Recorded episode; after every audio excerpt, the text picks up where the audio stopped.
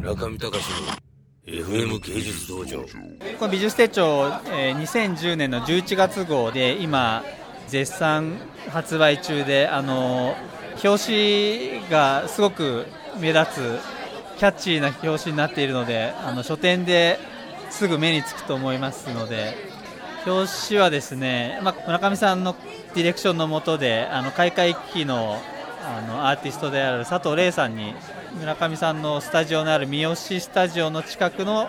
河原で村上さんがホームレスの格好をしてあのポムと一緒に撮っている写真です。はいあのどうしてこういう格好をしたのかというのはまたおいおい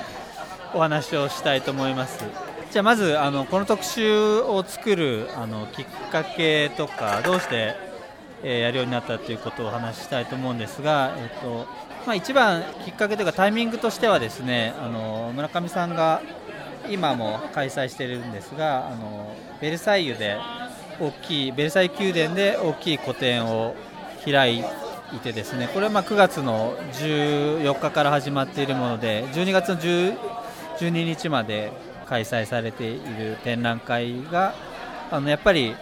あのベルサイユ宮殿で日本人の作家が、えー個展をするというのはえーとても画期的なもので、まあ、今後、こういう機会にあの日本人の作家が本当に個展を開くっていうのがあるのかどうかすらあの分からないぐらい本当に画期的なことだと思うのでこれをがあの大きいイベントとしてあの特集を開くきっかけになっています。ただ、まあそれは関東のページであの大きく見せているんですけれどもあの村上さんのなんていうんですかねあの特集で取り上げるときに、まあ、そのベルサイユで大きい個展をやるっていう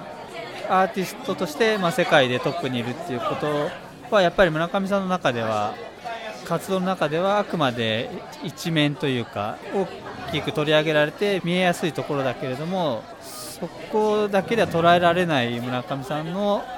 アーティストっていうこれまでアーティスト像自体をこう塗り替えるような幅広い活動を行っているので、まあ、それをいつか大きく取り上げてみたいなということとあともうちょっと言うと、まあ、自分自身も村上さんがこういった活動をどうしてやっているのかということをこう真正面から切り込んで見たことがなかったので個人的にも、まあ、村上さんが本当にの活動の全貌を知りたくてそれがどうしてここまでやるのかっていうことを突き止めてみたいなっていうところで、まあ、そこから中見さんの活動を通じてあの日本の今の現代美術の状況とか世界の中でのあの美術の状況っていうのが透けて見えてくるのではないかなというような問題意識で村上さんの特集を組みました。村上隆の FM 芸術道場